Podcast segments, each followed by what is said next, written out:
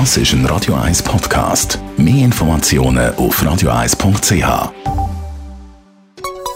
Der Konsumententipp auf Radio 1 präsentiert von comparis.ch, einem führenden Schweizer Internetvergleichsdienst. comparis.ch kann ja mal vorkommen, findet vielleicht auch ganz unverhofft eine neue Wohnung. Hurra! Und ist dann so Feuer und Flamme, dass man die alte Wohnung gerade sofort will künden Frederik Papp von comparis.ch, auf was gilt es da zu achten?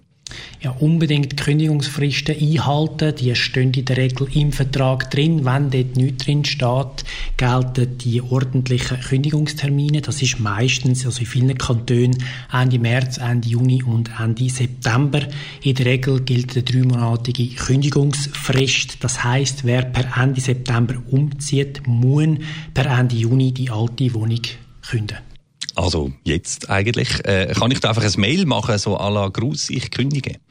Ja, das wäre sehr effizient natürlich, aber das lange nicht. Die Kündigung muss schriftlich erfolgen und äh, bestenfalls auch eingeschrieben. Und die Kündigung muss wirklich termingerecht beim Vermieter eintreffen und zwar unterschrieben von allen Mietparteien. Wenn es könnte knapp werden mit der Frist, dann geht man am besten persönlich vorbei beim Vermieter und lässt sich die Kündigung schriftlich bestätigen. Jetzt von allen Mietparteien unterschrieben, sagen Sie, äh, das kann sonst ärgerliche Folgen haben.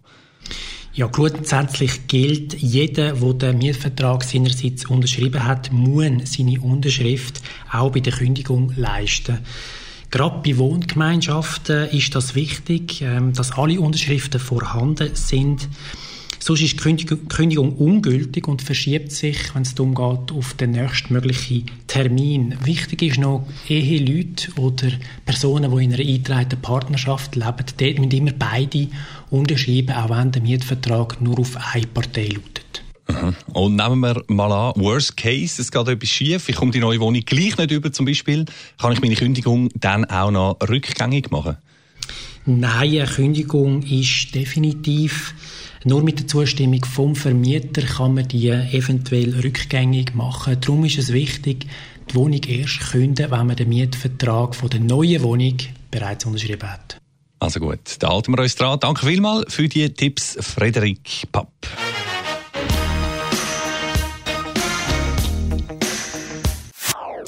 Das ist ein Radio 1 Podcast. Mehr Informationen auf radio1.ch.